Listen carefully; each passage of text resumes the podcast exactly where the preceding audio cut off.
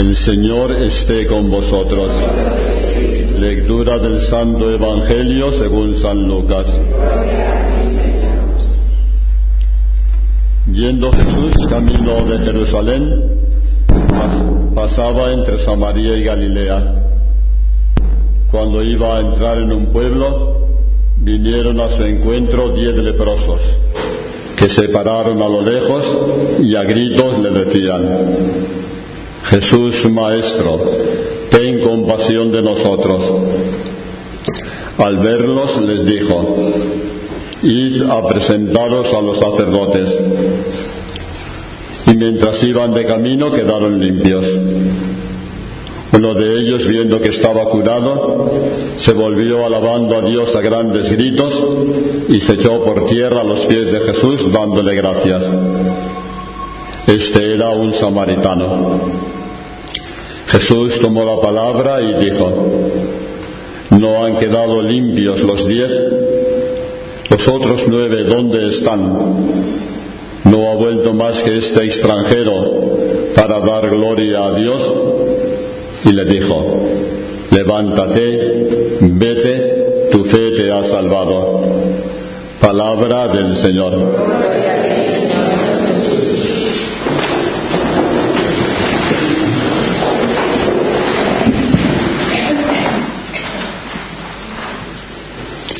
Si ahora nos tomaran la lección en torno, por ejemplo, a la primera lectura, ¿quién sería capaz, lo digo como veis, con la sonrisa en los labios, de rehacer esta pequeña historia preciosa que ha sido sintetizada en esta lectura en cuatro o cinco versículos?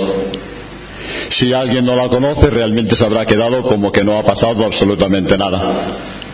¿Me permitís que la recuperemos ahora en un par de minutos? Pues la recuperamos. Se trata de lo siguiente. En Siria, con la capital en Damasco, había un general del ejército sirio llamado Naaman que tenía lepra. Probablemente la lepra no le no le impedía hacer una vida normal. Pero en todo caso, verdad, estaba marcado con algo que podía realmente ponerle aparte de la vida social. Y pasa lo que pasa, que en un momento determinado esa gente de Damasco, reino enemigo tradicional de Israel durante mucho tiempo, hicieron una redada por los pueblos de Israel y entre ellos se llevaron a una muchachita israelita que entró al servicio de la mujer de Naamán, este hombre de Siria o de Damasco. Esta muchachita israelita se dio cuenta, ¿verdad?, de que su señor tenía lepra. No se nos dice dónde, pero en todo caso debía ser visible, o por lo menos eh, alguien la, la, la comunicó que tenía lepra. Y entonces la muchachita se atrevió a decirle a la mujer de Naamán, ¿sabes? En mi pueblo, en mi tierra, hay un profeta que podría curarle. Y la mujer de Naamán se lo dijo a Naamán, en la tierra de Israel hay un profeta que puede curarte. Y Naamán se lo dijo a su rey. Y el rey de Siria, con la capital en Damasco, preparó un buen presente para mandarlo con Naamán al rey de Israel.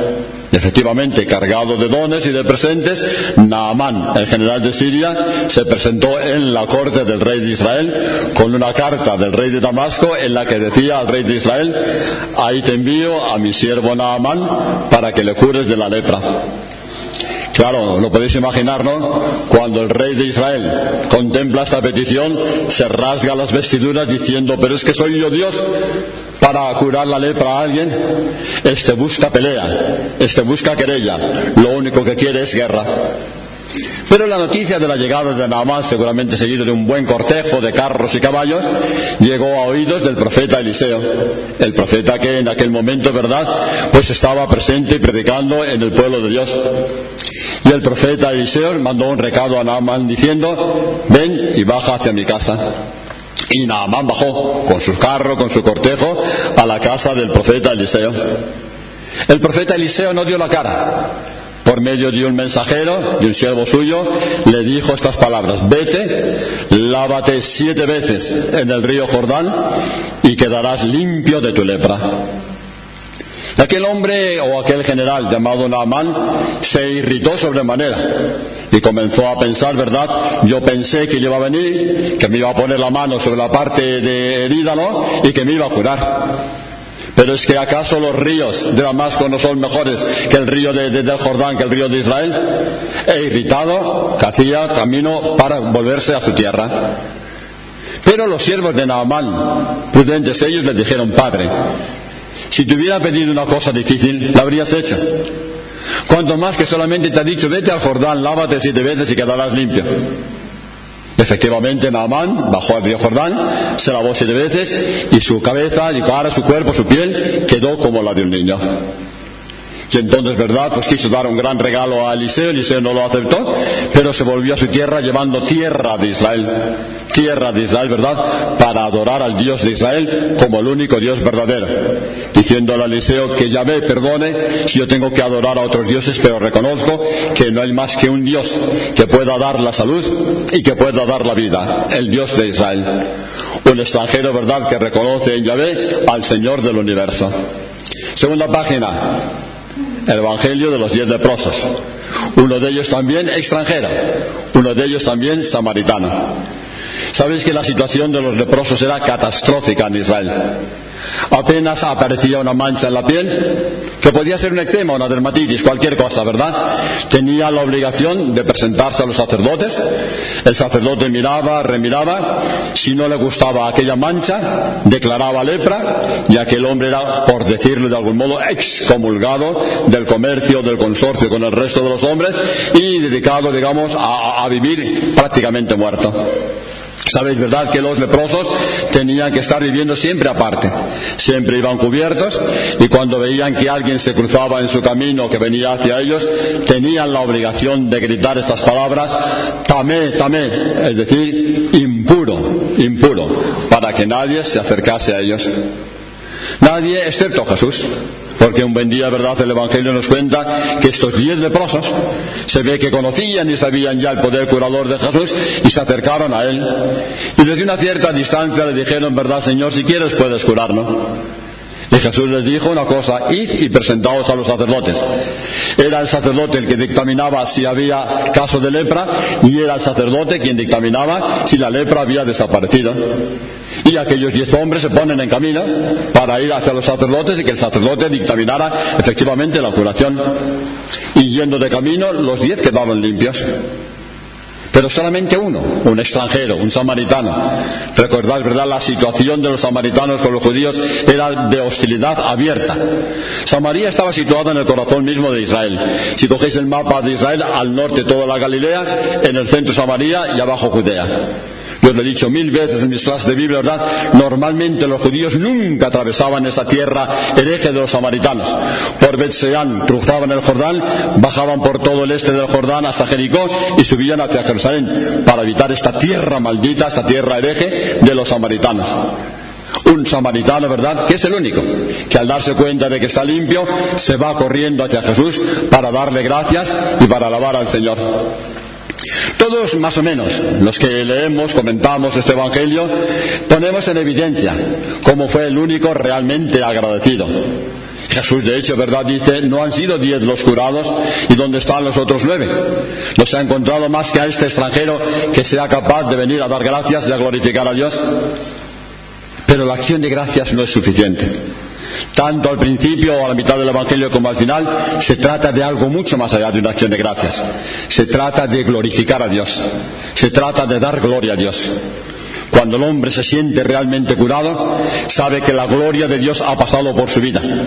Sabe que no basta una sola, una simple acción de gracias. Sabe que realmente verdad ese Dios que le ha curado, que le ha devuelto la vida porque el leproso era considerado por todos los rabinos como un muerto, sabe que le ha dado una vida nueva y sabe que Dios se merece toda la gloria y toda la alabanza esta alabanza y esta gloria que nosotros damos en nuestros grupos al Señor a lo largo de nuestra existencia. Y ahí en medio, entre las dos lecturas, un trozo de la carta de San Pablo, lo voy a poner con interrogante. Porque no estamos absolutamente seguros si esta carta fue escrita por San Pablo. No pasa absolutamente nada. Es palabra de Dios, absolutamente palabra de Dios. Pues tenemos ciertas dudas, ¿verdad? Porque hay muchas palabras nuevas en estas cartas, llamadas eh, pastorales, dirigidas dos a Timoteo y una a Tito. Por otra parte, hay muchos recuerdos personales que podrían hacernos pensar, ¿verdad?, que San Pablo pudo escribir algún billetito y que después estas cartas hayan sido ampliadas por algún discípulo y adaptadas o actualizadas a la situación de los años 80 o 90 de nuestra era.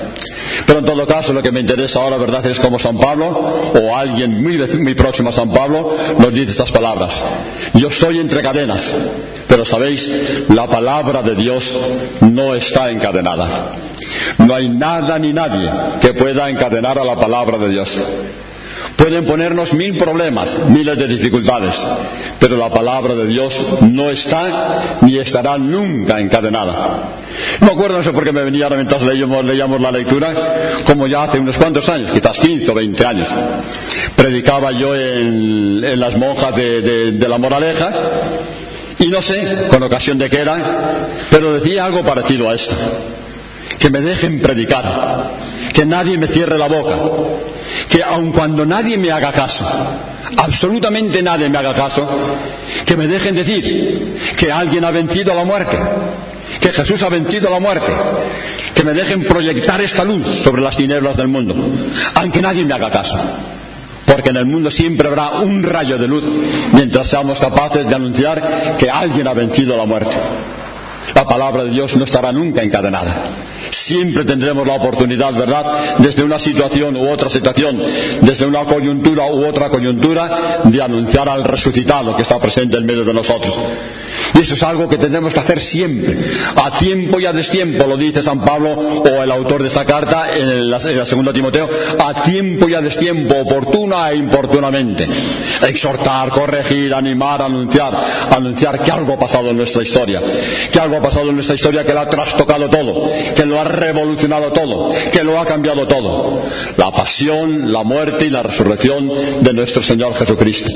Esta es la palabra que nada ni nadie podrá encadenar. Esta es la que seguiremos predicando, aun cuando nadie nos haga caso.